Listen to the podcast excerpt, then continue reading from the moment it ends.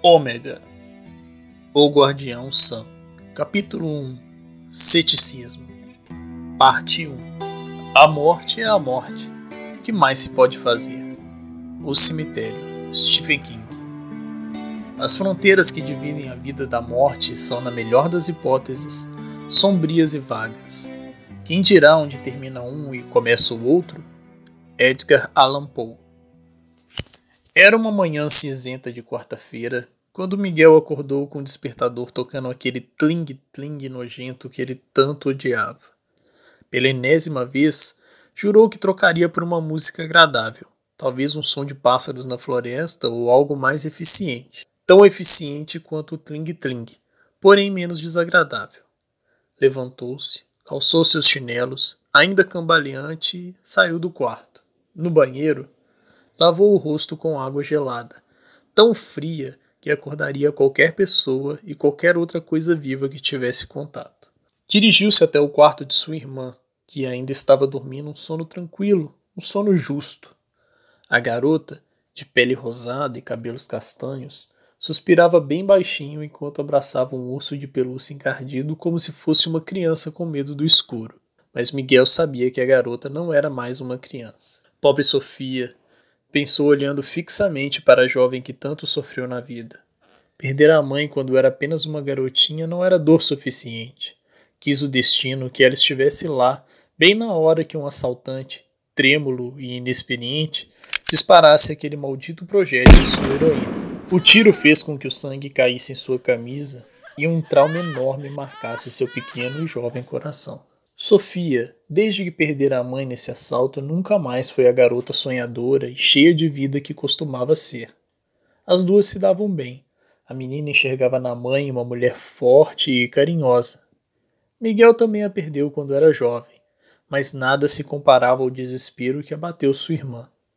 Era uma garota forte, transformando-se lentamente em uma pessoa doente, triste e desesperada. No início, ela se fazia de forte, mas aos poucos a dor no peito se transformou num trauma. Ela só conseguia ir da escola para casa. Afastou todos os amigos até que parou de sair e por fim perdeu a capacidade de falar. Exatamente isso. Ela parou de falar. Começou a balbuciar e escrever quando precisava se comunicar com o irmão. Por um tempo, a casa foi sustentada pelo avô, Senhor Arcanjo um homem magro, com um grande nariz e um ar raivoso de homem cansado.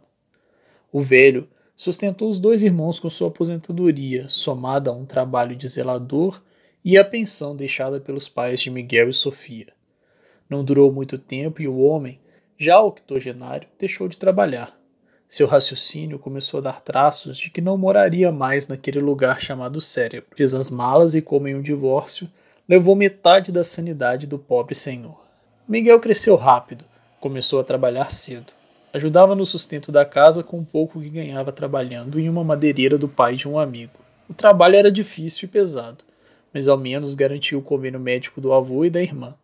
Enquanto olhava a caçula, pensava em tudo o que aconteceu em sua vida desde a infância: a morte do pai, mais tarde da mãe, o sofrimento da irmã e a caduquice do avô.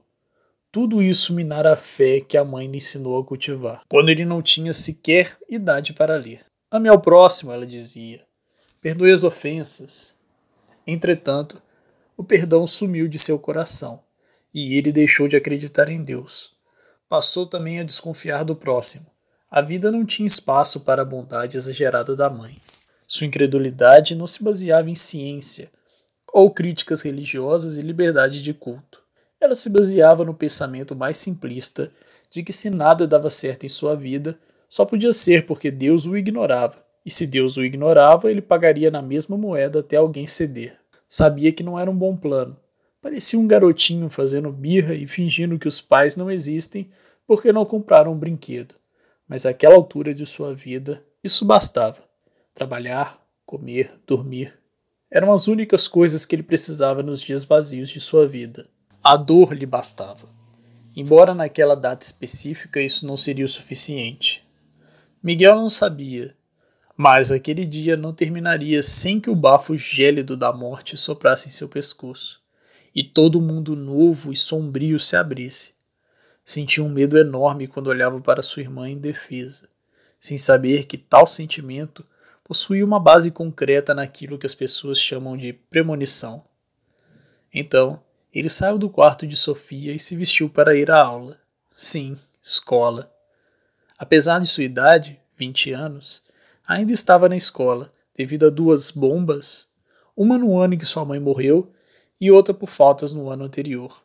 Essas faltas custaram ingresso em uma excelente universidade. Na sala de estar, seu avô estava acordado na cadeira larga que ele tanto amava. Garoto, você está atrasado. Vai ficar do lado de fora, disse o velho com um ar nervoso. Relaxa, avô. O senhor fez café? Perguntou com ar de quem não sabia se o avô estava em seu momento mais lúcido. Que pergunta besta! Eu sempre faço café. Não era sempre. Agora vai logo! Miguel sentiu que o avô estava lúcido, mas triste. Talvez seja saudade da filha ou de sua juventude. Não fazia diferença. O importante era sair logo, antes que o avô surtasse sem motivo e fizesse alguma crítica vazia e improvisada, como: Você está desperdiçando sua vida? Ou então: Não acredito que você seja tão lerdo. Sua bênção, vô, disse Miguel, correndo para colocar um lanche na mochila e engolindo o café quente enquanto abria a porta de casa. Deus te abençoe, concluiu o avô, como de costume. Ele não acreditava no ritual de pedir a graça mas não conseguia parar de dizer benção antes de sair de casa ou antes de dormir. Fazia o avô feliz e com toda certeza não faria mal algum. Desceu as escadas do velho prédio em que morava. Era um prédio no estilo modernista, nada excepcional. Não era o tipo de obra espetaculosa de arquitetos renomados como Oscar Niemeyer ou Lina Bobadilla. O prédio abusava do concreto. Tinha paredes robustas e grossas que as obras de alvenaria estrutural atuais teriam vergonha de encarar. Na saída, topou com uma garota chamada Ellen, vizinha da quadra de baixo, que nos últimos tempos flertava com ele sempre que podia. Miguel tinha namorada, mas por um tipo de vaidade que as pessoas possuem, tanto homens quanto mulheres, ele não era rude e nem dispensava a garota com veemência. Era um tipo de atitude que não dizia não e nem sim. Oi, Miguel. Como você tá? Está indo para aula? perguntou a garota com um sorriso no rosto e mexendo nos cabelos loiros. Pois é, tenho que ir. Quem mandou ser burro? Deu um sorriso e brincou. Burro? Para! Você é a pessoa mais inteligente que eu conheço. Quase tirou total no vestibular. Deu um pequeno tapa amigável com as costas da mão na barriga dele. Os dois estudaram juntos um ano antes. Ellen concluiu o ensino médio e agora fazia um cursinho preparatório para o vestibular. Miguel repetiu de ano, não por suas notas, que eram quase todas boas o suficiente. Ele repetiu por excesso de faltas, como já foi mencionado. A escola, que se obrigava todos os anos a fazer um malabarismo educacional para aprovar alunos que tiravam notas negativas, até mesmo em provas com consulta ao material de ensino, não se mostrava tão paciente com alunos que tiravam ótimas notas mas faltavam todas as semanas. Talvez, se Miguel contasse à diretora ou a algum professor mais paciente sobre sua situação, eles o teriam passado de ano e aproveitado aquela nota excelente que garantiria vaga em uma boa universidade. Não adiantou muito, riu. Aqui, eu preciso ir, mas depois a gente conversa. Sem problema, mas então. Você pode passar lá em casa quando tiver tempo? Meu celular tá travando, de repente você consegue arrumar. Você leva jeito com essas coisas, né? Disse a garota sorridente. Nossa, difícil. Passou a mão na nuca encabulado. Não precisa ter vergonha, os meus pais nunca ficam em casa. Eu fico sozinho estudando. Agora o sorriso era mais convidativo que a proposta em si. Eu ando sem tempo, mas qualquer coisa eu te aviso. Deu a típica resposta encabulada e sem sentido. Esse era o tipo de resposta que não dizia sim, mas evidentemente não dizia não. Ele sabia que a garota nunca gostou dele tanto assim, e que todo aquele flerte nasceu no momento em que Ellie descobrira que Miguel namorava a insuportável, apelido dado por ela à sua namorada.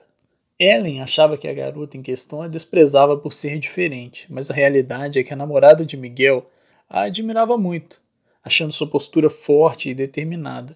Sendo assim, não entendia a frieza da colega. Talvez uma breve conversa fizesse das duas melhores amigas, mas por um capricho do destino, nunca tiveram a oportunidade de conversar. Com essa resposta sem sentido de Miguel, a garota não tinha muito, mas parecia ser o suficiente.